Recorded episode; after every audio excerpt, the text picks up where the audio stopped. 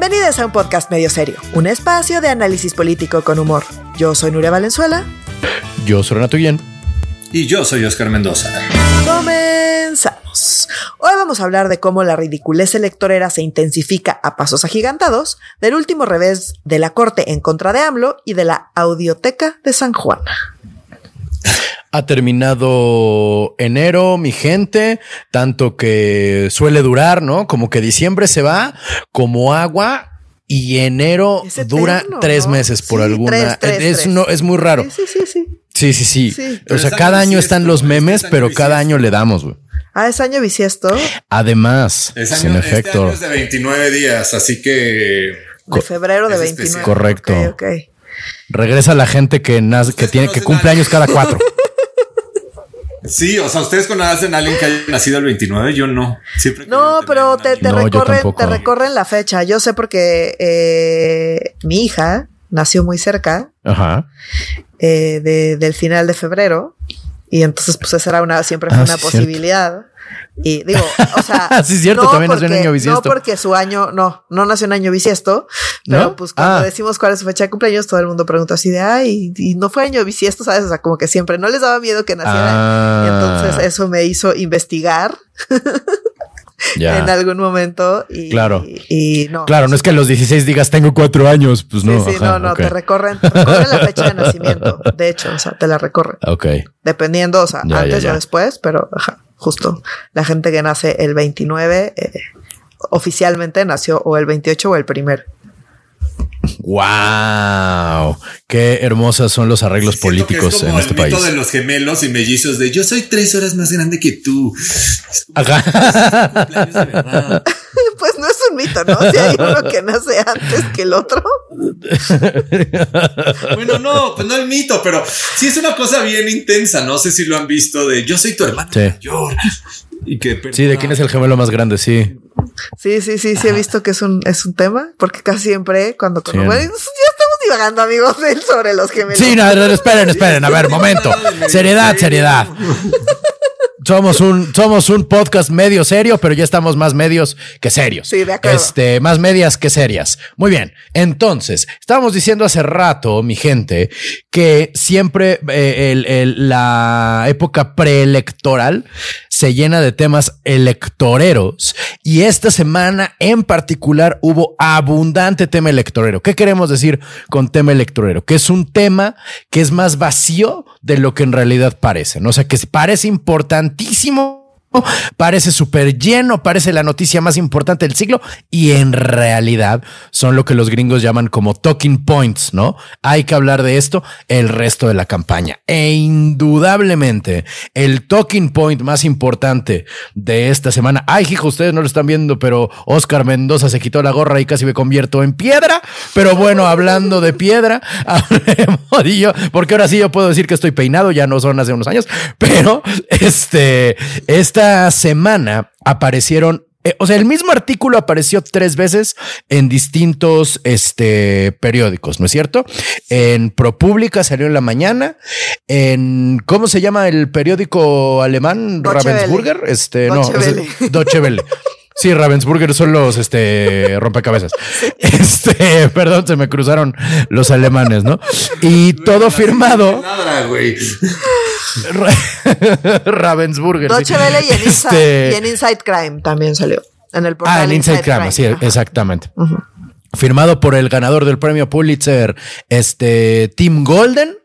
Y, y pues, ¿qué pasó? ¿Cómo la ven? Por- ¿Cómo, ¿Qué les parece? Y por Anabel Y- Hernández. exactamente. O sea, salieron, salieron los artículos firmados por Tim Golden y por Anabel Hernández, donde dicen que el cártel de Sinaloa le pagó a la campaña de Andrés Manuel de 2006, a la campaña presidencial de Andrés Manuel en 2006, entre 2 y 4 millones de dólares. Eh, Que, siendo perfectamente bien honestos, para una campaña presidencial no te alcanza, pero ni para los pines.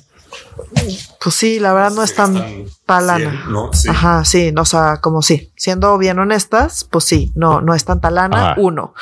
Dos, ¿de dónde salió esta información? Pues salió de la DEA, ¿no? De testigos Ajá. protegidos de del la DEA. cártel. Exacto. Ajá. Y pues esto de la DEA no es la primera vez que hablamos de la DEA en este podcast, ¿no? O sea, como que mucha de la información de la DEA, ya lo hemos dicho acá, la DEA pues también inventa cosas. O sea, hemos sabido de muchos casos donde la DEA inventa. No estoy diciendo necesariamente que estén inventando esta información. Estoy diciendo que pues todas las cosas que dice la DEA hay que tomarlas con algunos granos de sal. Particularmente porque uno, pues es un caso súper viejo, ¿no? O sea, como que o sea, pasó esto en, sí. en campaña, o sea, casualmente en una campaña presidencial, pero pues de 2006 y que salga ahorita y que sea, o sea, es evidente que es exactamente la misma información, o sea, que la DEA le pasó la información de los testigos protegidos, eh, tanto a Tim Golden como a Anabel Hernández, o sea, como que, porque pues es literal la misma información, las mismas declaraciones, todo. Entonces, pues nos lleva a pensar que es la DEA haciendo su juego político que no es la primera vez que sucede, o sea, como que está todo el tema de Cienfuegos, que se metieron, está, no, o sea, como que em, en toda la parte del, del Chapo, en todo lo de García Luna, o sea, como que la DEA siempre ha estado como muy involucrada y siempre hemos dicho que pues las cosas que dice la DEA hay que tomarlas con granos de sal porque no es ni la primera ni será la última vez que, que quieren incidir políticamente. O sea, eso es algo que es pues es algo que está sucediendo, como que no hay más y pues es evidente que el timing pues no es no es casualidad, ¿no? O sea, ¿por qué sacar eso ahorita? Nunca. No. Ahora, con esto no estoy diciendo que me parece absolutamente impensable que el cartel de Sinaloa le haya dado dinero a la campaña de AMLO porque pues las imágenes de AMLO saludando a la mamá del Chapo son súper famosas ya, o sea, como que, y pues sí, está extraño ese saludo, o sea, no, no, no, em, no estoy diciendo que me parece impensable que eh, el cártel de Sinaloa haya metido dinero a, no, o sea, no, no estoy diciendo eso. Solo estoy diciendo que, pues, las cosas que dice la DEA hay que tomarlas con granos de sal y que es evidente que el timing para sacar esta información, pues, tiene eh, un tinte político pues insisto, muy, muy evidente, ¿no? Habiendo dicho eso, pues la, evidentemente eh, esto ha ha levantado pues muchas reacciones entre pues todo el mundo y se está aprovechando o, o desestimando la información según a quien le preguntes, ¿no? Entonces pues llama la atención que por ejemplo obviamente AMLO, Claudia Sheinbaum y pues toda, toda su banda eh, desestiman toda la información diciendo que pues que son dichos de unos testigos protegidos, que es evidente que están queriendo incidir políticamente, lo cual es cierto, pero pues también era cierto para todos los demás casos, ¿no? O sea, en general en Estados Unidos pues hay cosas que eh, se, y entre comillas digo, se comprueban vía testigos protegidos. Entonces, pues cuando le conviene hablo, lo que dice un testigo protegido es, cierto, es una certeza y una evidencia contundente, y cuando no le conviene, pues es solamente un dicho de una persona. Habiendo dicho eso otra vez, eh, sí hay que decir que pues esto no llegó a juicio. O sea, son dichos de testigos protegidos que están ahí, pues, en unas declaraciones guardadas por la DEA. No llegaron a un juicio, a diferencia de, pues, por ejemplo, el caso de García Luna, que sí llegó a un juicio. García Luna, que exactamente. Lo enjuiciaron con base en declaraciones, pero al final fueron personas que sí fueron a declarar y que declararon bajo protesta de bla, bla, bla. No, o sea, entonces esa, pues, es algo que es la diferencia. No es lo mismo, pues, contarle a la DEA cosas que ir ante un juez y ante un jurado y demás a, a, a hacer las declaraciones bajo protesta, ¿no? O sea, sí es diferente. Correcto, sobre todo por cómo funcionan los juicios allá en el gabacho. O sea, en, en eh, tú no puedes subirte al estrado.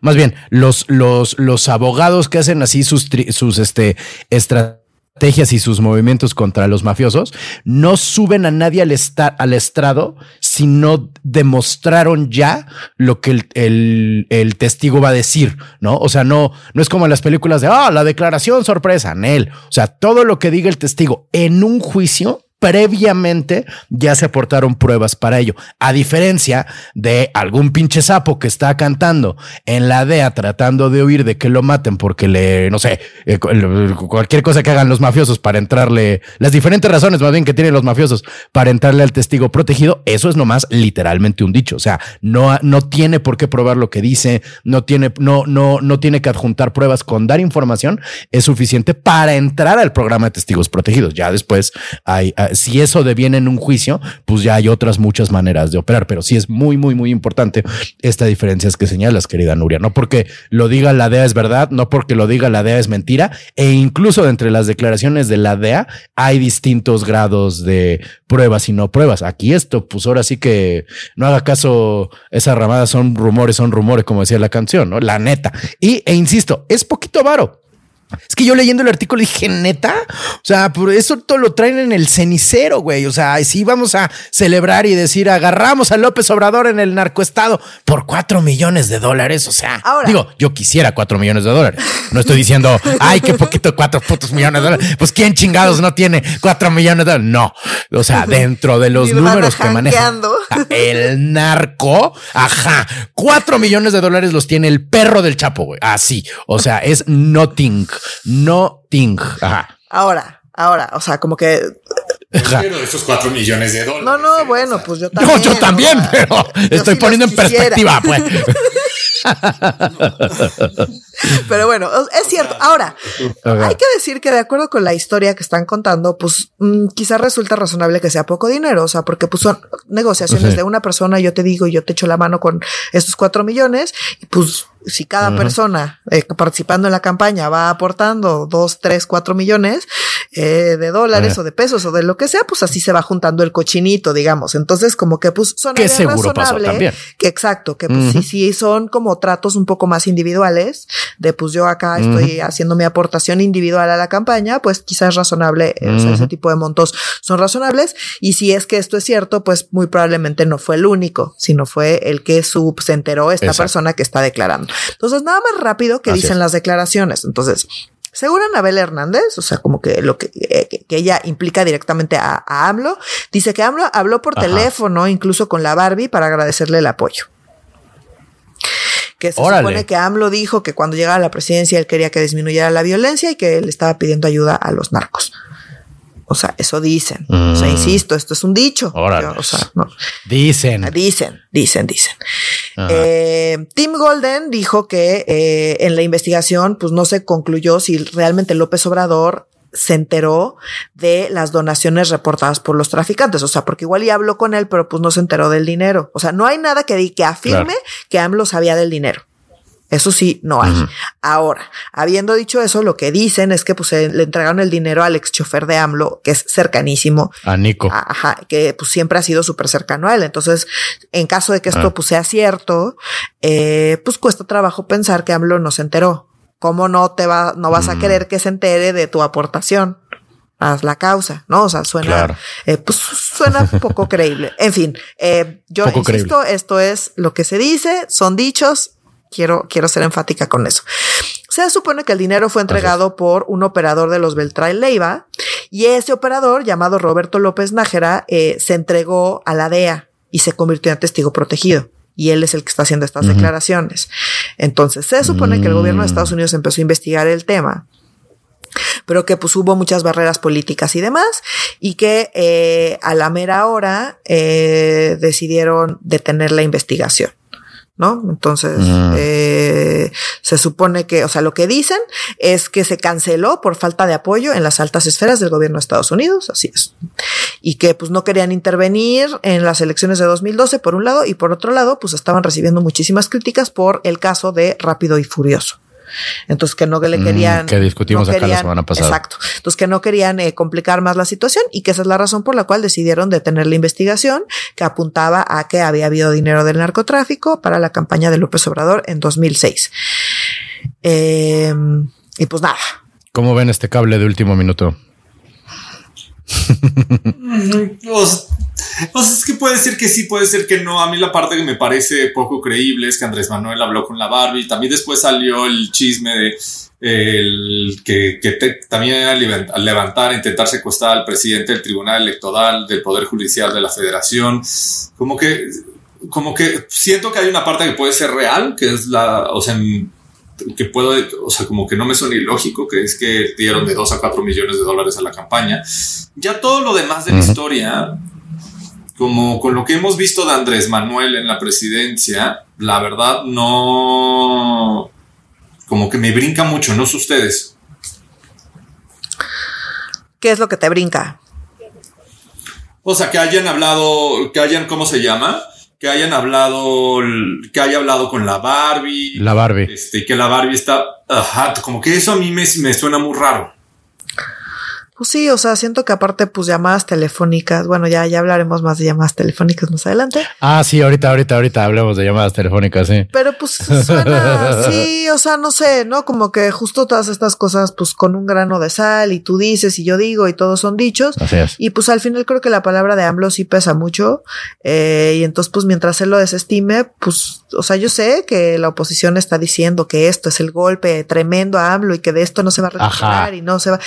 Eh, pues yo sinceramente no creo, porque pues es tan fácil como decir, ahí son dichos, ni hay un juicio, ni hay nada. Es más, Claudia Sheinbaum está diciendo, ya se demostró que eso es falso.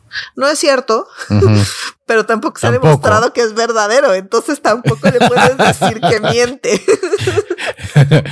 es la declaración de Schrödinger, así, no es verdad ni es mentira hasta que abres la caja, ¿no? Es tanto verdad como mentira hasta que abres la caja. entonces, pues dado eso, pues sí, y como no hay un juicio de por medio, no hay nada, ¿no? A diferencia de García Luna, que sí puedes decir es culpable. ¿Por qué? Porque ya lo declararon culpable. Técnicamente es cierto. Así es. Sin mucha evidencia, pero eso es otro tema. ¿No? O sea, que ya tocamos aquí también. Exacto. Entonces, eh, pues dado eso, la verdad es que, pues, la gente que está súper emocionada sintiendo que ya es un golpe tremendo AMLO que no, del que no se va a poder recuperar, a mí, sinceramente, no me queda tan claro. A mí tampoco, la verdad. Y no, no, hasta me parece, te digo, me dio tantita, no flojera, pero sí cuando me mandaron el artículo de mira nomás, Mira qué maravilla. No, y el y así el, el, el, encabezado, como el narco la campaña, no sé qué. Y la neta, sí me fue bastante, un poco decepcionante el resultado. Como también me fue un poco decepcionante el, no decepcionante como que me doy cuenta de cuántos años han pasado desde la muerte de Colosio. ¿Sabes lo que te digo? Esta semana también estuvimos diciendo, ah, no map, sí, ya son tres décadas de que mataron este güey. O sea, sí hay un montón de banda que no se acuerda de lo que estaba haciendo cuando mataron a, a Colosio, ¿sabes? Así el cambio, uno de los, yo creo que esa fue la verdadera cuarta transformación de México. Esta es en realidad la quinta, ¿sabes? O sea, la cuarta transformación fue el candidato del PRI, este, dejando dejando el cerebro en, en Tijuana, ¿no? Pero bueno, este, hay mucho al respecto de este tema últimamente porque, este, van a, bueno, se decía que iban a indultar a Mario Aburto, que lleva todo este rato en este, en, otra vez iba a decir en Almoloya, me lleva la chingada, en este, en, bueno, lo que era Almoloya, ¿no? Esto. El penal del altiplano. ¿Qué pasa con esto? El penal del altiplano, muchas gracias. ¿Qué está pasando con esto? Mi gente? ¿Qué está pasando en realidad? Lo que está pasando es que María Burto, hay dos lugares, dos, dos, como, como dos historias que cortar.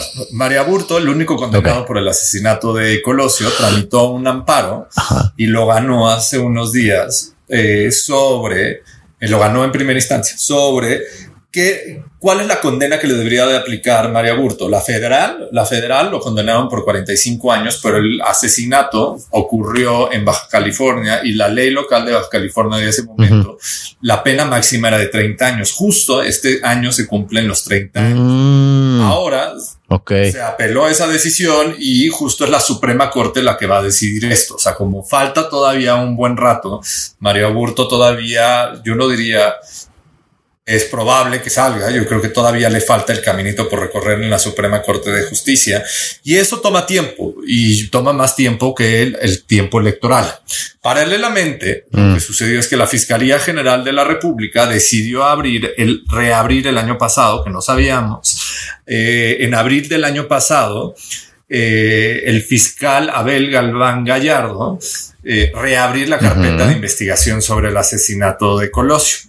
Y la reabre con dos pretextos. El primero, porque dicen que tienen información adicional sobre el segundo tirador. Y la segunda, por, para vincular también a Genaro García Luna, porque es un agente del CISEN que también estuvo presente durante el asesinato de, de Colosio, que fue que el sistema mandó después del asesinato a, un equipo y entre ellos estaba Genaro García Luna a sus 20 años, 25 años como jefe de departamento en un puesto súper bajo.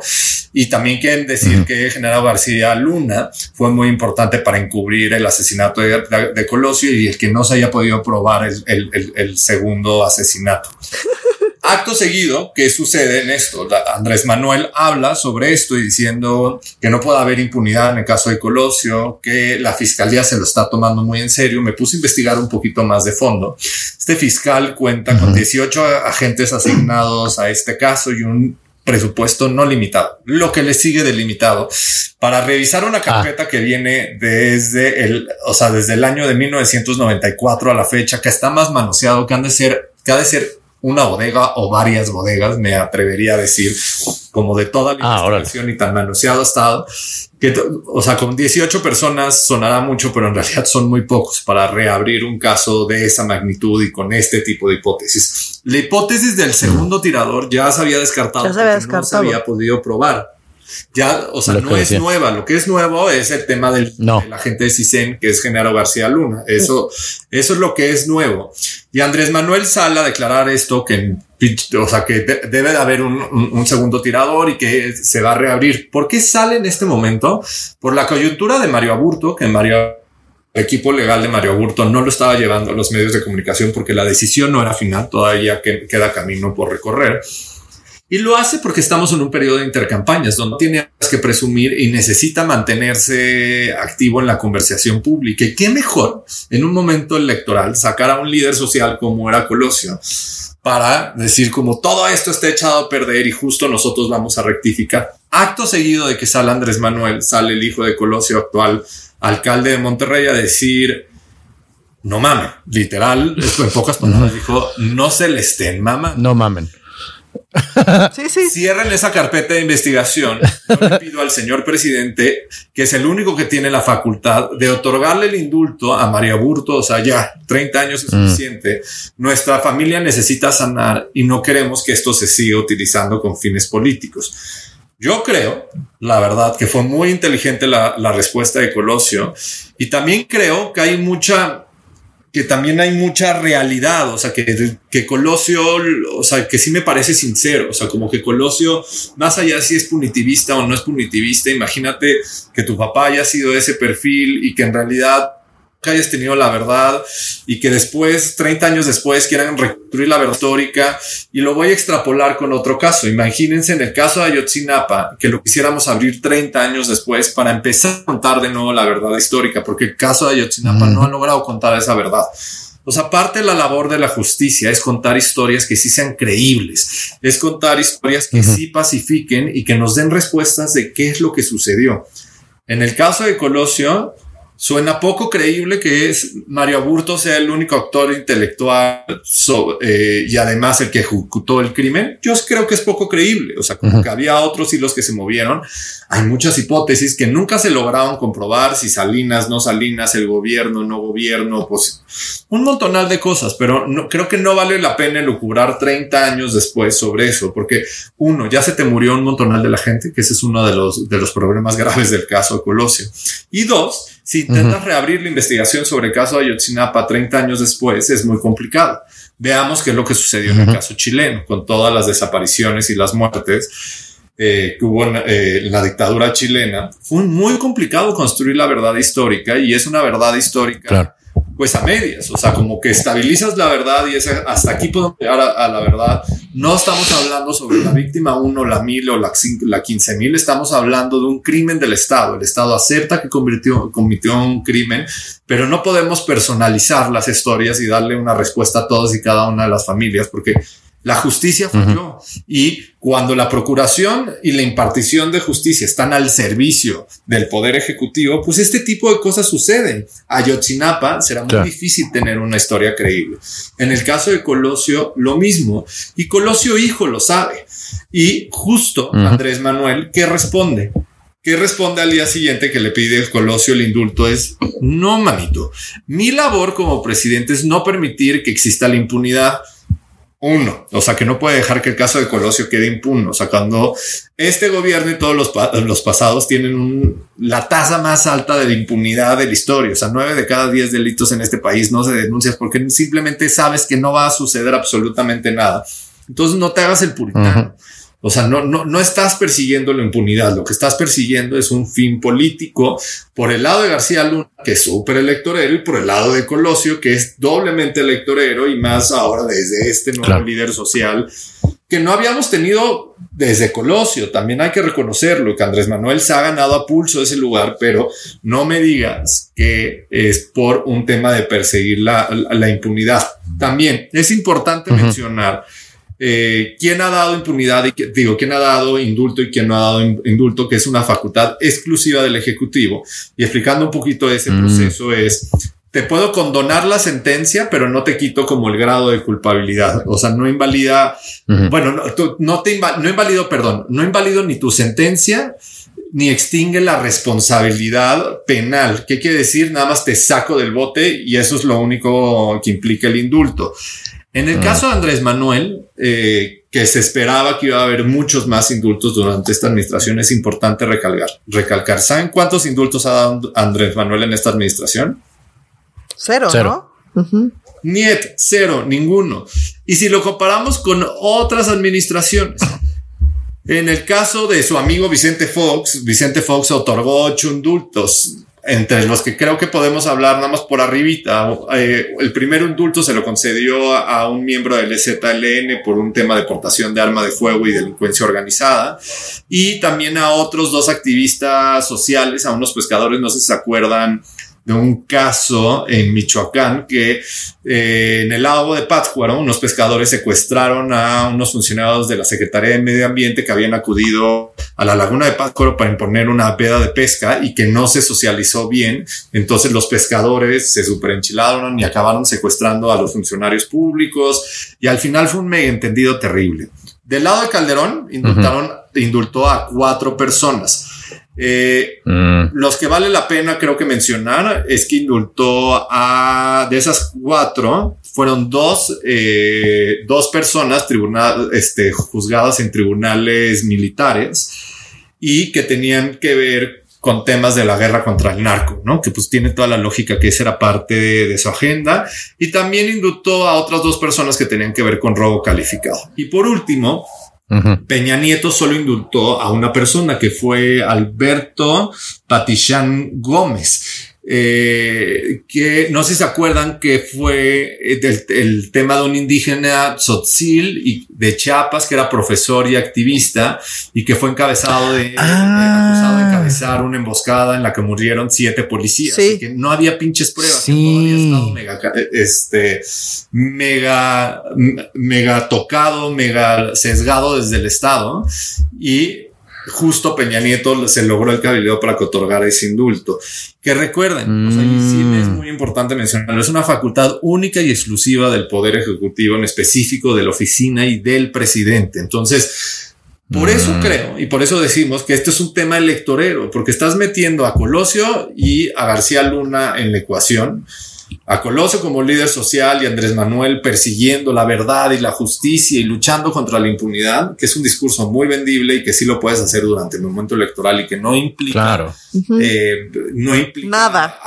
decir absolutamente nada sobre tema, sobre tema electoral ni de obras. Pero en realidad también podría salir el fiscal Hertz Manero, pero a Gert nadie lo ha visto hace más de un año de manera pública y tampoco está saliendo el fiscal como a contar todas las hipótesis. bueno, pero nunca ha salido.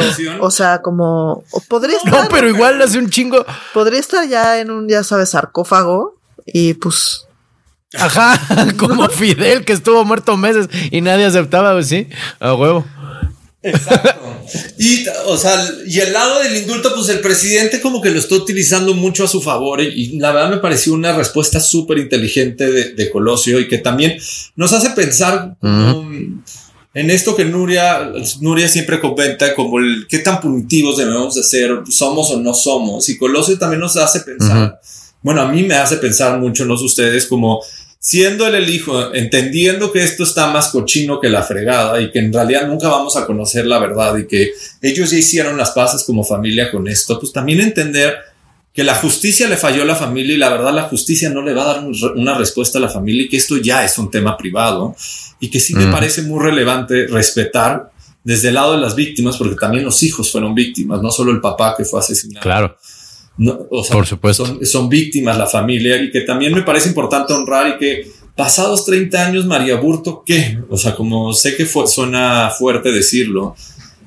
A mí no me suena nada fuerte. María Burto está, pero no. ¿está listo o no está listo para la reinserción social? Me parece muy estúpida la pregunta. O sea, como ya pasaron 30 años, María Burto, yo no creo que es un riesgo para la sociedad en realidad Mario Aburto sí ejecutó el crimen, pero yo creo que los verdaderos actores intelectuales están más que cómodos o más muertos que la fregada.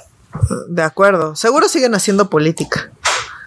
Sí, no, y de hecho, ya aprovechando tu viaje. Senado de, de, Morena y del PRI. Sí, sí, sí.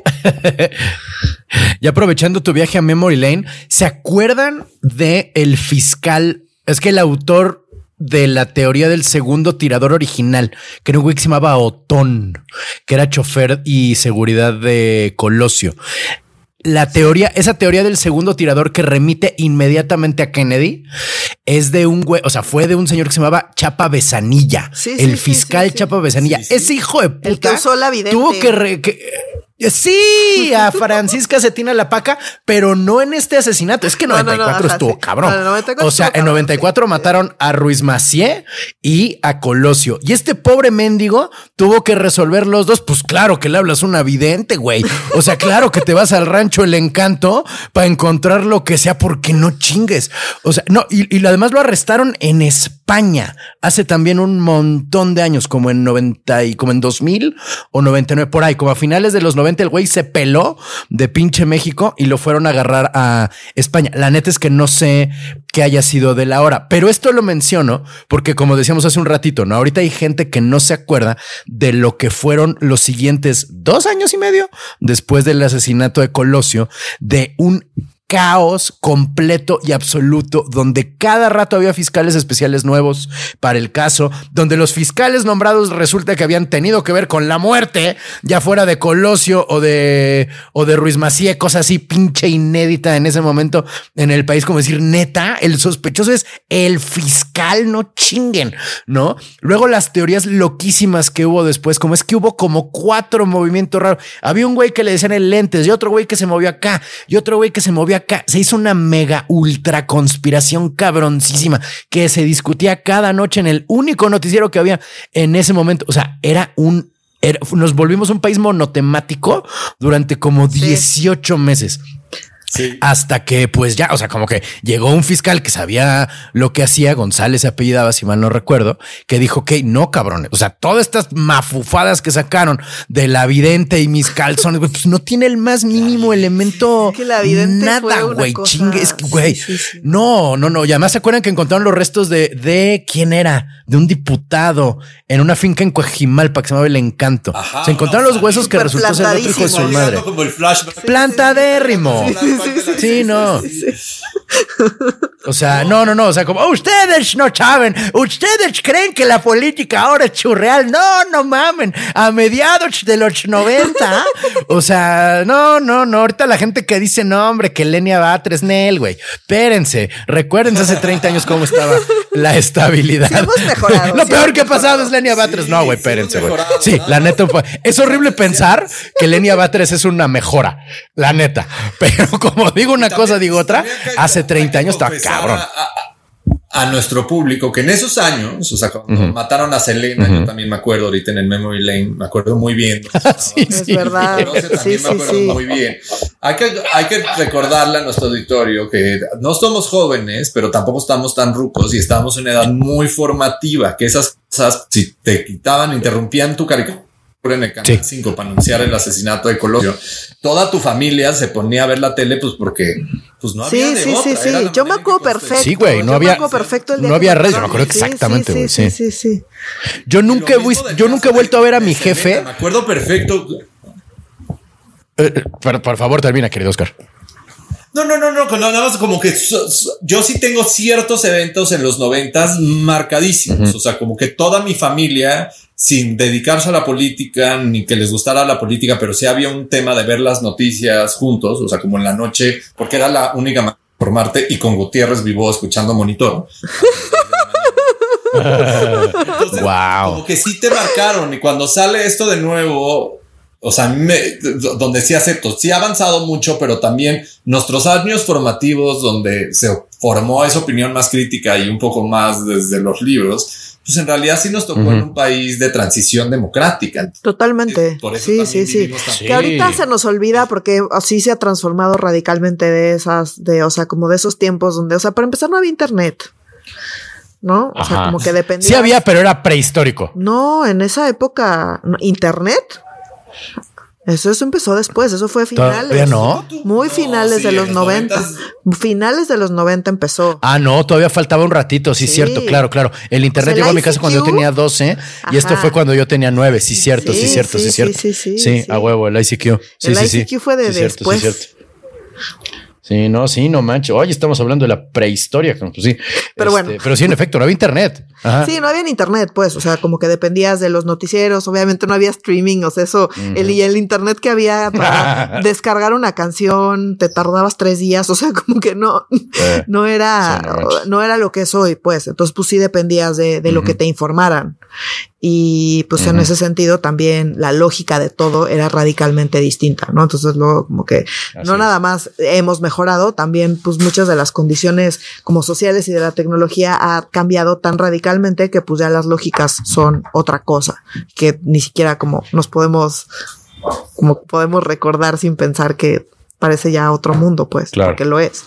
Total, totalmente es otro mundo. No, yo la neta nunca he vuelto a ver a mi papá con una cara, mi jefe así, viejo lobo de mar, grillero como la chingada, la cara de preocupación de, de, de no, de ni cuando cayó el muro de Berlín, lo vi con esa jeta de llora qué, güey, ¿sabes? O sea, cuando mataron a Colosio, sí, mi papá así de, güey, ya, ya no, no sé qué pex, como que tener nueve años y ver a tu papá con cara de no sé qué pex, ¿sabes? Jamás se me va a olvidar así su cara de confusión, llora, ¿no? Qué chingados hacemos. Un saludo a mi jefe que me ha dicho que escucha este, este podcast. Pero bueno, hay que... Pero bueno, ya que estamos hablando de, los rucos que estamos... Ajá. Regresando al tema de Colosio, pues sí, o sea, una de las, o sea, como dice Oscar, nada más como para complementar, pues una de las dudas es justamente, pues, eh, qué pena le toca y qué pena no le toca y demás, pero pues es evidente que están usando, lo están usando de manera política. Tan es así que fue lo que dijo eh, el hijo de Luis Donaldo Colosio, ¿no? Que ahorita es, como bien decía Oscar, el alcalde de Monterrey, eh, y por cierto está contendiendo por el Senado, por Movimiento Ciudadano, muy probablemente llegue, vamos a ver, va a ser interesante verlo porque creo que su discurso, como dice Oscar, es distinto, ¿no? O sea, como esta onda de, pues, ya indúltalo, ya, o sea, como que eh, seguir regresando al pasado no nos va a llevar a nada, mejor como, pues, veamos para adelante y como que a mí no me interesa que siga en la cárcel, no me da nada, ¿no? O sea, como que, como que ese discurso es algo distinto a lo que, a lo que solemos escuchar y para mí va a ser muy interesante ver qué cosas tiene que decir en el Senado. Me parece que ha sido bastante prudente y pues sí, sí me entusiasma. A ver si no me decepciona una vez más, como me decepciona todo el mundo, pero eh, por lo pronto pues me entusiasma pues tener al menos voces distintas y otras perspectivas en el próximo Senado, ¿no? O sea, eso va a estar bueno. Y bueno, nada más decir que le contestó Andrés Manuel ¿no? O sea, Andrés Manuel dijo, no, pero es que esto no es un tema, entiendo que la familia ya esté harta y pues, pues sí, porque pues ya van 30 años y no se avanza en nada y no se va a avanzar, ¿no? No lo dijo así, pero entiendo que la familia esté harta, pero yo no puedo soltar este tema porque este tema es un tema de Estado. A lo cual, eh, Luis Donaldo Colosio le responde, pues evidentemente es un tema político, porque si no lo fuera, porque tendría que estar él anunciando nada en las mañaneras? Que este no es un caso de la mañanera, en todo caso, pues es un caso de la fiscalía que continúa su investigación y ya está. Pero si él siente la necesidad de de, mencionar en la mañanera es porque en efecto están usando el caso del asesinato de mi papá como un tema político. Y pues ya esa contundencia y de, de quién viene, pues sí es como difícil eh, pues ignorarla, ¿no? Entonces en ese sentido creo que estuvo interesante ver toda esa dinámica y cómo sin realmente confrontar de manera como, como frontal o agresiva al presidente, pues sí le dio una respuesta muy contundente, ¿no? Fue, fue refrescante ver eso porque no solemos ver ese tipo de respuestas dirigidas a Andrés Manuel. Así es. Y bueno, ya que mostramos lo viejo que estamos. No, dígame. No relacionado. Temo de o sea, como en Monterrey no fueron muy felices con Colosio, prometió un millón de cosas y no, no les fue tan bien, tal vez como legislador. No me digas. Suyo. Sí, pero Ya. justo, o sea, creo que la lógica local es distinta y tienes que hacer un montón de cosas. Bueno, Claudia Sheinbaum, así que tú digas, hay una gestión increíble en su alcaldía, pues no. no, no, no, de Tlalpan, no. No, estuvo terrible. Estuvo no, terrible. estuvo horrible. Y luego, y luego la línea 12, y luego el este. Pero bueno, el- po- po- el- podríamos el argumentar que, que su papel como jefa de gobierno fue mucho mejor que su papel en la alcaldía. Sí, totalmente. No, Con o sea- todo y todo, la neta es que sí. Puta madre. No, a a eso me refiero. O sea, Sí, son, sí, más poder Eh. en realidad. sí son lógicas más distintas. Y entonces creo que en un lugar, o sea, ese tipo de discursos distintos en el legislativo me parece que quedan muy bien. Eh, Entonces, Mm. bueno, vamos a ver qué pasa, pues, pero eh, sí, estoy consciente de que, pues sí, casi siempre alguien en un gobierno local va a decepcionar porque, pues, prometen cosas Claro. que de hecho sí les tocan, como resolver los problemas cotidianos de la gente y, pues, muy probablemente no lo Ah. logren. Entonces, pues sí, no, eso es. eh, no estoy decepcionada aún, Así es. Oscar. Yo quiero nada más eh, discusiones más interesantes en el Senado. Esperemos que, que se logren. Uy, no, pues también tú, maná, ¿qué expectativas traes? O sea, O sea, este, pero sí nos va mejor. pero sí. Nos podría ir mejor que con, con el esposo de Fosfo Fosfo. Es para ocupar el, el escaño del esposo de Fosfo Fosfo. Por eso, pues sí. Ah, siento que- mira. Sí, no, sí, no, sí. no. Es que ya, ya me hiciste pensar y rectificar. Como, ¿qué prefieres? ¿Al esposo de Fosfo Fosfo? Colosio. A Colosio, ¿no? O sea, una declaración en el Senado de Colosio me parece que pues tiene más, más carnita. En fin, no. en fin, en totalmente, en fin. Y bueno, aprove- aprovechando lo viejos que viejos y viejas que estamos, vamos a hablar de las pensiones. ¡Yay! Cuéntenos de las pensiones, Cada vez se gente, más por favor. relevante en nuestras vidas, Renato. Y, ajá, Güey, y sí, no mames. desafortunadamente no nos aplica todo eso que están diciendo porque entramos, o sea, Ah. si acaso, ajá, somos demasiado jóvenes para que las pensiones Ah, que sean la un chingada. tema para nosotros Mm, tama. en nuestras Mm, vidas. tama, no, En no. fin, las pensiones. Eh, ok, se vienen las propuestas de modificaciones constitucionales, de hecho ya la próxima semana, entonces esto va a ser el tema de la próxima semana y de seguramente de las próximas semanas, ¿no? De todas las propuestas que está haciendo AMLO. Una de las propuestas más sonada y más eh, evidente y claramente electorera, todas lo son, pues, pero esta en particular es la de las pensiones. Esta en ¿no? particular, sí. Donde dice AMLO, no es que hay que modificar las pensiones porque ahorita la gente pensionada recibe solamente un porcentaje de, de- del sueldo con el que se jubiló y eso está muy mal y tienen que recibir el 100% y hay que bajar la edad para ser pensionada y pues todo suena súper bien, ¿no? O sea, pues todas queremos que pues la banda jubilada tenga una jubilación digna eh, y que las pensiones sean lo más dignas posibles y que pues le den una- un aumento de calidad de vida a la gente, como quien no querría eso. El problema es que pues con qué ojos, ¿verdad? Con qué ojos de vino tuerto, sí. Entonces, pues no queda claro de dónde van a sacar el dinero. Entonces acá, y creo que aquí sí hay que reconocerle a la oposición, que yo no recuerdo cuando eh, la oposición logró eh, como un revés mediático decente, eh, ¿no? Mm. Hasta esta vez, porque ¿qué fue lo que hizo la oposición? La oposición dijo, va. Va, y nosotros Sobres. Vamos a apoyar la propuesta, está chida. Primero salió Alito. Fue horrible. Primero salió Alito y el PRI y ya después salió Xochitl y Marco con K. Pero primero fue Alito, se robó la nota y al día, uno o dos días después ya salió Y Qué raro que Alito se robe algo, sí. con K. Entonces, bueno, pues salieron a decir va, va, va, va, va, va, va. Claro, acá hay un matiz y lo dicen en las declaraciones y demás, pero pues al final la cabeza y la verdad, Ayam lo cayó porque dijo, ah, pues están diciendo Eh. que sí, porque no, eh, pues ya ven cómo mi propuesta es buena. O sea, como que pues medio le mataron la Mm. propuesta electorera donde era AMLO contra la oposición, la oposición negándose a que la gente pensionada tuviera Claro. una pensión más digna. Entonces la oposición pues justo no dejó que eso sucediera, creo que lo hicieron bien. Son pocas las veces que la oposición Mm. lo hace bien, esta es una de ellas, hay que reconocerles eso. Sí, no manches, la primera, sí. Y porque dijeron, va, va, va, va, va, va. No más que, y esta es como la nota chiquita al pie, eh, pues nos tienen que decir dónde van a sacar el dinero, porque si salen con la noticia de que el dinero lo van a sacar de la eliminación de, em, de todos los organismos autónomos, pues ahí sí nos vamos a tener que negar. Ojo, no nos estamos negando a las pensiones, nos estamos negando a como claro. a, la eliminación de los de, de, los organismos autónomos, ¿no? Entonces, pues nada más que nos digan cómo le van a hacer, pero pues va, claro, nosotros apoyamos. Entonces, pues nada, claro. eh, eso es, era una propuesta como súper electoral por parte de AMLO y me parece que la oposición lo manejó súper bien al decir, pues va, le entramos. Falta ver que lo propongan, falta ver qué pasa en la votación, porque pues si en efecto están proponiendo eh, sacar el dinero, pues eh, eliminar los organismos autónomos, pues seguramente uh -huh. pues ahí se va a complicar la cosa. Ahora, no lo van a poder poner en la misma iniciativa, o sea, la iniciativa va a ser modifíquese las pensiones y por otro lado tendría que ser en otra distinta. Eh, eh, pues desaparezcamos a los órganos autónomos. Entonces siempre puedes votar a favor, ah, okay. a favor de las pensiones y en contra de los autónomos y pues ya se queda ahí una propuesta claro. que no tiene de dónde sacar dinero. Pero ¿sabes de, de quién va a ser el problema ese? Del gobierno, de, de Claudia Sheinbaum específicamente. Sheinbaum, de Sheinbaum, es que sí está mágica Ajá. la jugada, es como sí. hacer una. Buenísimo. Vaya, hasta que bajan un pinche balón, güey.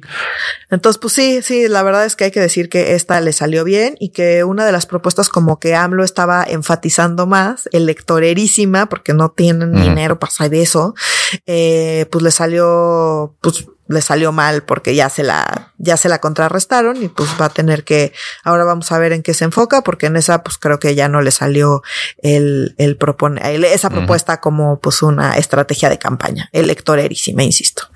Así es electorerísima.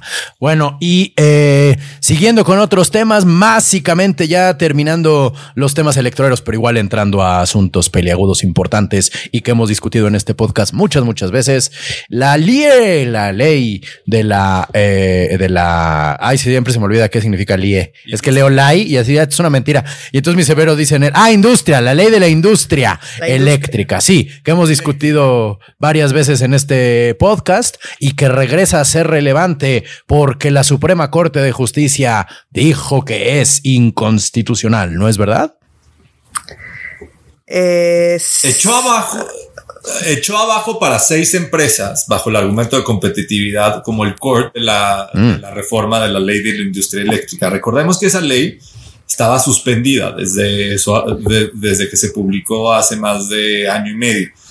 ¿Por qué? Porque se habían uh -huh. ganado los amparos y se había, había otorgado la, la, suspensión. Ya llegó a salas en la Suprema Corte de Justicia de la Nación y lo que invalida para seis empresas, pero que aplica para las demás porque sigue suspendida esta ley, invalida, eh, uno, el tema de competencia, que el Estado no puede promover que ellos sean los mayoritarios, porque recordemos que la ley de la industria eléctrica modificaba dos cosas principalmente.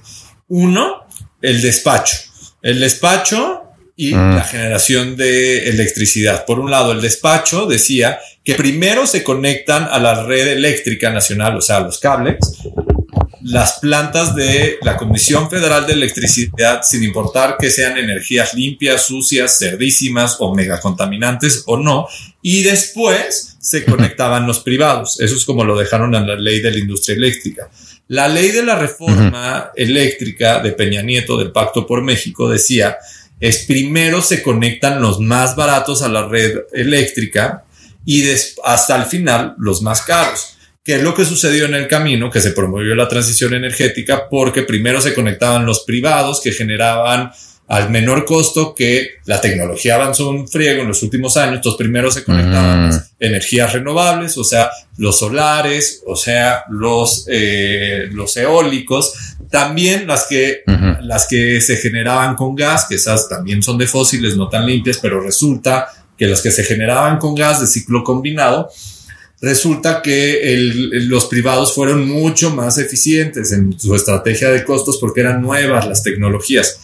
No es que la CFE mm. no genere a través de ciclo combinado, que este gobierno también intentó reclasificarlas a limpias y no es cierto. Si partes de una energía fósil, no eres energía limpia. Pero bueno, el gobierno no es nada eficiente en ciclo combinado por una razón sencilla.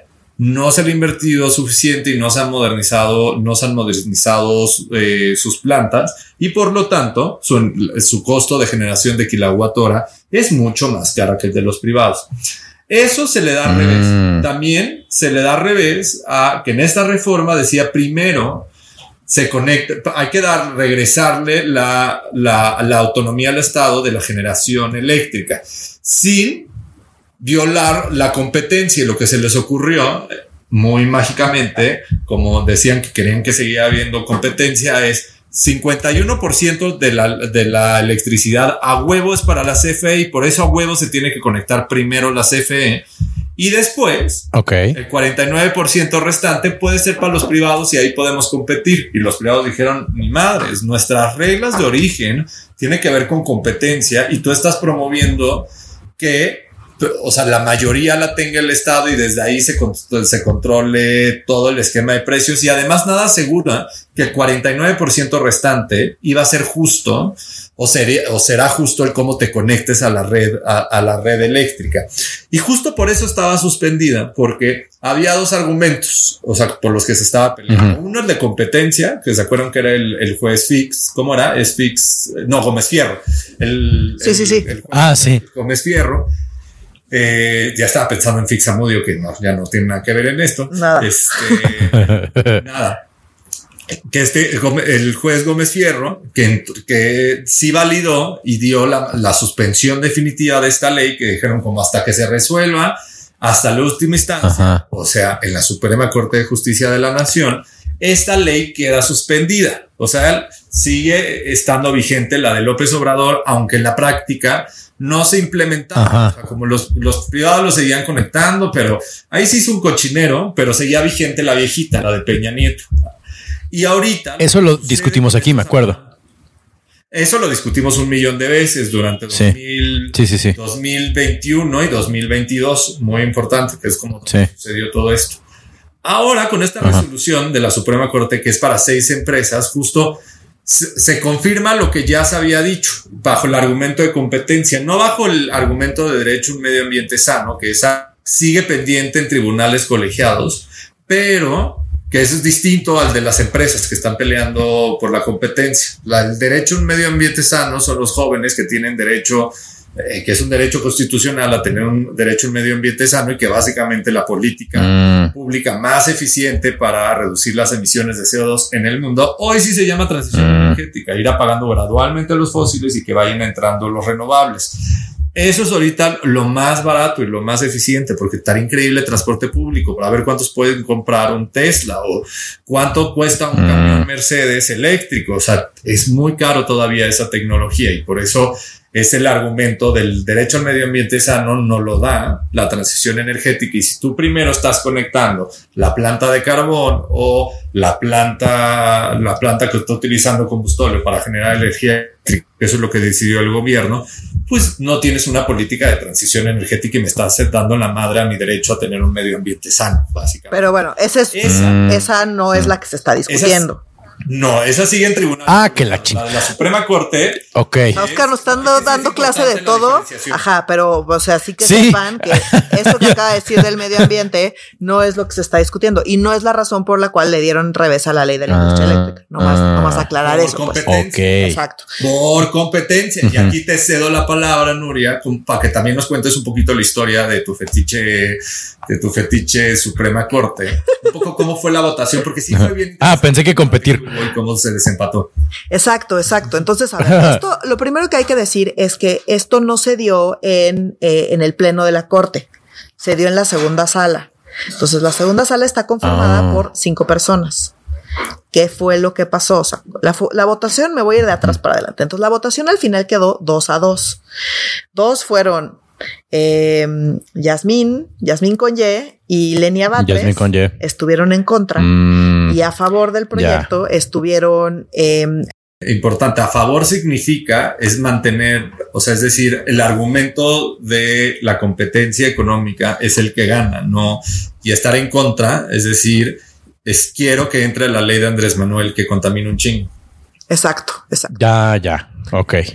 Entonces, acá tengo. Entonces, el voto, eh, votaron, por un lado, a favor, como bien dice Oscar, ¿no? Votaron a favor eh, Pérez Dayán y Luis María Aguilar. Y votaron en contra, pues ya, como ya les dije, Yasmín Conye y eh, Lenia Batres.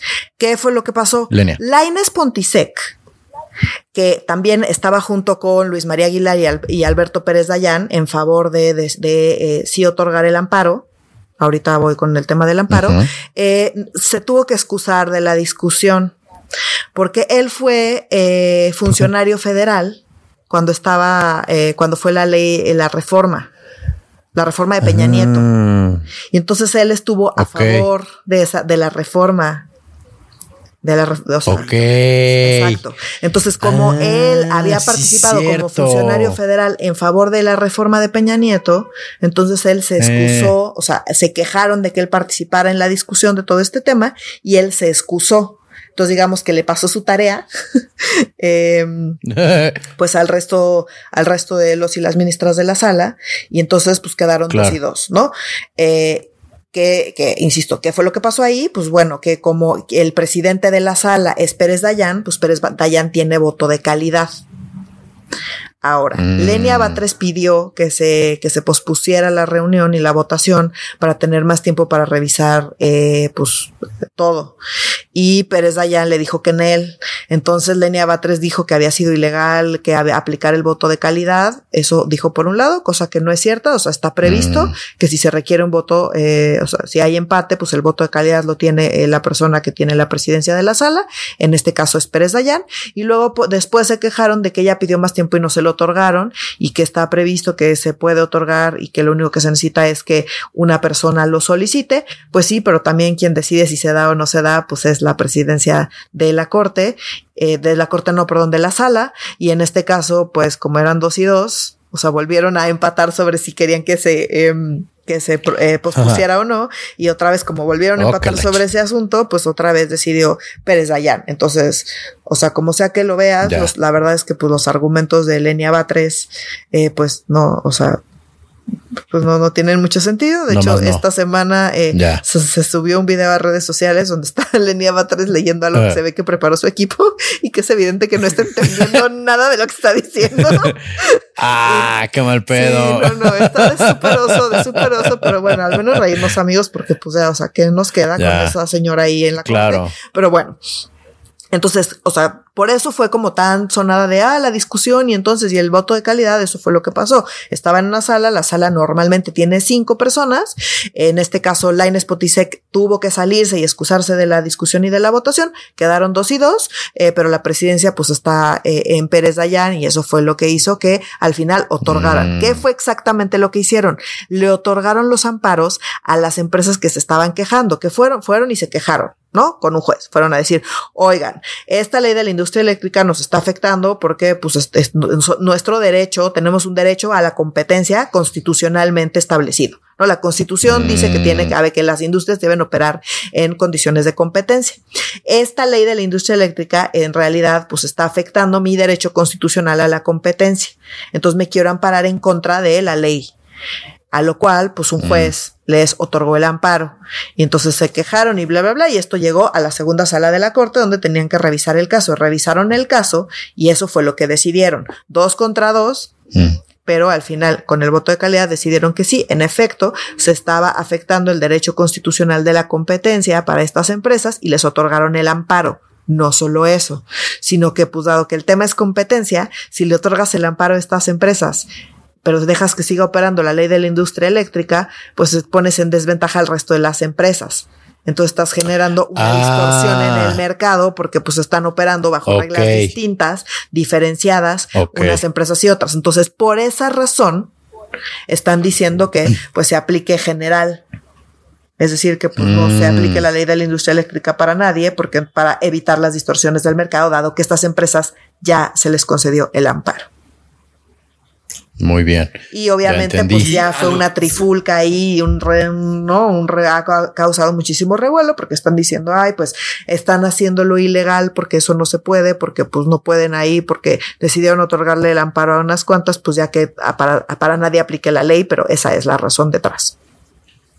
Y Andrés Manuel reaccionó a esto diciendo que en su paquete de reformas del 5 de febrero eh, va a mandar también otra vez una reforma constitucional para eh, regresar a la ley previa a la ley de la industria eléctrica, o sea, la, a, la que tenía Calderón, por cierto.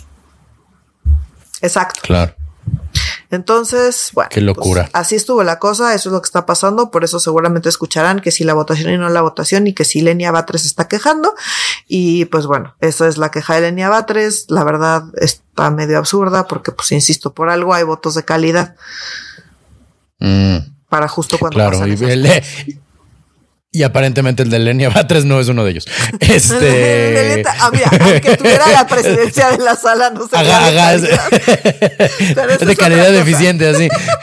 Quiero ver el video así de con su cara de chale, ¿dónde está ChatGPT cuando se le necesita? No, No, está chistoso el video, así está leyendo, no entiende nada. Generosa Nuria diciendo fue su equipo versus ChatGPT, como que me parece mejor la. la- Bueno, o sea, Bueno, yo, no- o sea, no sé quién está en su equipo y pues no dudo que igual y pues sí haya banda que sí sepa argumentarle y que, o sea, es que me dio la impresión de eso, ¿sabes? Que estaba ahí escrito, o sea, que no estaba entendiendo. un argumento jurídico acá y pues ella lo leyó y pues no entendió el argumento que le estaban dando y pues estaba leyendo y se ve Claro. que no estudió. Pues no estaba leyendo lo que le, Claro. le- le dieron y pues no le salió la lectura Ah, porque ya. no estaba entendiendo qué chinga estaba diciendo ahí. Ya. Jurispruder, jurispruder, jurisprudencia, así, ¿no? Entonces, Ya, sí, sí, al rato voy hasta a- la vez que hace cara de que, ¿qué dice acá? No estoy entendiendo. como que ni siquiera sabe cómo entonarlo porque no entiende qué está diciendo. Ya, a lo, a lo mejor nomás le faltan lentes, pero bueno, ya veremos el video y no, juzgaremos. no, no, no. Este, oigan, ya, ya para terminar, este, un tema bien morboso, la neta. Esto sí es puro pinche morbo hablando del, del video de Lenia. ¿Qué tal la audioteca de San Juana, güey? Yo no tengo el teléfono de San Juana, pero si lo tuviera, no, o sea, le diría, mejor nos echamos un cafecito, mana, ¿qué te parece? ¿No? Porque aparentemente la señora es de la que pica el botón de guardar llamada hasta cuando le marca la pizza. ¿Cómo la ven? Pues sí, o sea, al menos eso nos quiere hacer creer y acá voy a sacar poquito mi, mi sombrero de la conspiración. ¿El gorrito de aluminio? Sí, tantito, tantito. A ver. San Juana. ¿se ¿Ahora acuerdan qué pasó? Ya ¿Por habíamos comentado, porque ya, ya habíamos comentado de las declaraciones de San Juana donde decía que le habían pedido un moche del 20% de la liquidación de Sí. las personas trabajadoras de De Notimex, para la campaña de Claudia Ujú. Sheinbaum. A lo cual Andrés Manuel fue muy, pues, muy blando, ¿no? O sea, como que lo comentamos que, o sea, nos llamó la atención. Sí. A mí en particular me llamó mucho la atención que fuera como, Sí, de, "Ah, no estoy de acuerdo con ella. Pero hasta ahí como, pero pues, Pero bueno, así, ¿no? Casi, casi, pero pues, este, pues respetuosamente Cada difiero, quien. casi, ¿no? Casi, casi, ajá, cada quien, cada Sí. quien con sus ideas. Y es como, pues, Ajá. la verdad, ha, ha ¿quién eres y qué hiciste con Andrés Manuel, güey? Exacto, ¿no? ha reaccionado muy violentamente con gente que pues eh, acusa temas de corrupción y demás antes, incluso gente que lleva muchos años trabajando con él, pues él, o sea, no ha tenido ningún tipo de escosor en, eh, en tirarles muchísima mierda. O sea, destacó que cuando salió todo el tema de San cárcel. Juana, ajá, exacto. Cuando salió todo el tema de San Juana, pues fuera como tan blando. Entonces me pongo Ajá. tantito el gorrito de la conspiración a, eh, con lo que pasó esta semana para pues encontrar quizá una explicación a por qué fue tan blando. ¿Qué fue lo que pasó? Eh, esta semana San Juana dijo eh, en redes sociales que había recibido, desde que había hecho esas declaraciones que le habían estado intentando pedirle moches para la campaña de Claudia Sheinbaum, había recibido amenazas de muerte y que pues que le pedían pruebas y que sí las tenía, pero que la verdad no las quería sacar porque no quería afectar al gobierno, porque tenía toda una audioteca. Y para mostrarnos, digamos, una probadita de esa audioteca, eh, publicó un audio de, que es una conversación que está teniendo ella con eh, Jesús Ramírez Cuevas, Jesús. Eh, y están teniendo una conversación sobre eh, pues la- los despidos de la gente de Notimex, ¿no? Básicamente. Entonces ella dice, pues este es nada más uno, tengo toda una audioteca que la verdad, o sea, o sea, así, y, y amenaza directamente a Ramírez Cuevas, dice, pues si quieres le seguimos, así tal cual. Dijo, pero pues yo la verdad no quiero seguirle porque yo no quiero afectar al gobierno y esto podría, y así lo dijo tal cual, tirar a una candidata. Dijo, si publicara las pruebas que piden, Mm. se puede caer una candidata, estoy Y eso fue lo que pasó y pues AMLO no ha dicho nada, entonces pues a mí me hace pensar que quizás sí en efecto tiene una audioteca, amigos, y esa es la razón por la cual pues. AMLO se hace medio pendejo con todo este tema de San Juan. Porque O sea, sabe insisto, que hay. gorrito, gorrito, es gorrito, pero pues yo digo. No me parece tan gorrito, eh, la neta. O sea, no, no, hombre, no, no, no, no sé si vaya a salir en, en Ciro mañana este razonamiento, ¿verdad? Pero no me parece tan, tan lejano tampoco. O sea, como que en una de esas agarras de buenas a, ¿cómo se llama el economista de Ciro? Este güey que me cae en la punta, este. Ay, se me, se me olvidó ahorita su nombre, pero sí. Este, que tuvo. El padre del, del análisis profundo, algo así. Un pinche vendihumo. Ajá. Ese güey que me cae muy mal. Yo creo que eh, eh, no estás a nivel de gorrito de aluminio. Yo creo que estás como a nivel de, de, de ese güey. Como que sí es bastante probable. No, o sea, no, no, no quiero decir que estés tú a nivel de ese güey. Perdón. No, tú eres un economista seria. Tú sí sabes de lo que estás hablando. Lo que quiero decir es no no es tan conspiranoico como perfectamente podría salir en el programa de Ciro. No, no, no, tú sí, tú sí estudiaste, tú sí te, te a ti no se te cuatrapean las neuronas de los esteroides. ¿Cómo? David Páramo. David Páramo, exactamente. Sí, no, qué horror, qué espanto. Perdón, perdón. No quise compararte con ese horrible ser. Discúlpame. Lo, lo, lo, lo, lo, lo lo hice involuntariamente. Lo que digo es que el programa de Ciro que está lleno de gente despreciable como ese cabrón y también como el este eh, macedonio le iba a decir, pero no me acuerdo cómo se llama tampoco. Malditas drogas y maldita edad. Es que me acuerdo perfecto de cuando se murió este eh, Colosio. Pero bueno, en fin, ese es el, el, el ese es el, el, problema al que se enfrenta ahora. Eh, más bien, ese es como una espada de Damocles que acá San Juana como que sacó tantito la puntita para mostrarnos que chance, chance, en una de esas hay un audio tremendamente comprometedor involucrado con Notimex y los moches de la doctora Claudia Sheinbaum. Yo no dudaría que existe. Yo no, así, no me parece para nada, este, o de Xochitl, pero ninguno de los dos me parecen para nada, este, descabellado que existiera. Ya veremos, ya pues, estaremos atentos para ver. no querría, o sea, de Xochitl, pues suenan, o sea, como que no tiene mucho sentido si lo que dice es que abiertamente su acusación es que era para que le pidieron moches para la campaña de Claudia Sheinbaum. Entonces, cuando dice se puede mm. caer una candidata, pues la neta no hay como mucho de dónde hacerle. ah, ya, que se caería, pues tendría que ser Claudia Sheinbaum. Entonces, pues sí, quién sabe qué trae, traiga su, su, audioteca, pero pues suena que a que no, no, no es tan descabellado que en efecto tenga una y pues a ver si. Y que pueda usarla en cualquier momento. Si se nos hace escuchar esos audios o no, amigos, a ver qué tanto. Ojalá. Le perdonan, le dan, le quién vete tú a saber cómo estén esas negociaciones sí viene una temporada interesante de, de, de, dimes y diretes de grabaciones y que no grabaciones y que eso es una inteligencia artificial. Ya me imagino cómo se va a poner acá la, la pretextada. Pero bueno, mi gente, hemos terminado con los temas de la agenda política de esta semana. Por favor, manténganse en contacto con nosotros y entre ustedes a través de nuestras redes sociales que son. En Facebook estamos como Facebook Diagonal Medio Serio MX. En Instagram estamos como arroba medio serio y en, X, y decir Twitter, arroba medio bien bajo serio. Muchísimas gracias por no denamear al buen X. Este, mi gente, si nos lo permite el sistema capitalista, nos escuchamos la próxima semana. Para Medio Serio, yo soy Renato Guillén. Yo soy Nuria Valenzuela. Y yo soy Oscar Mendoza. Adiós. Adiós.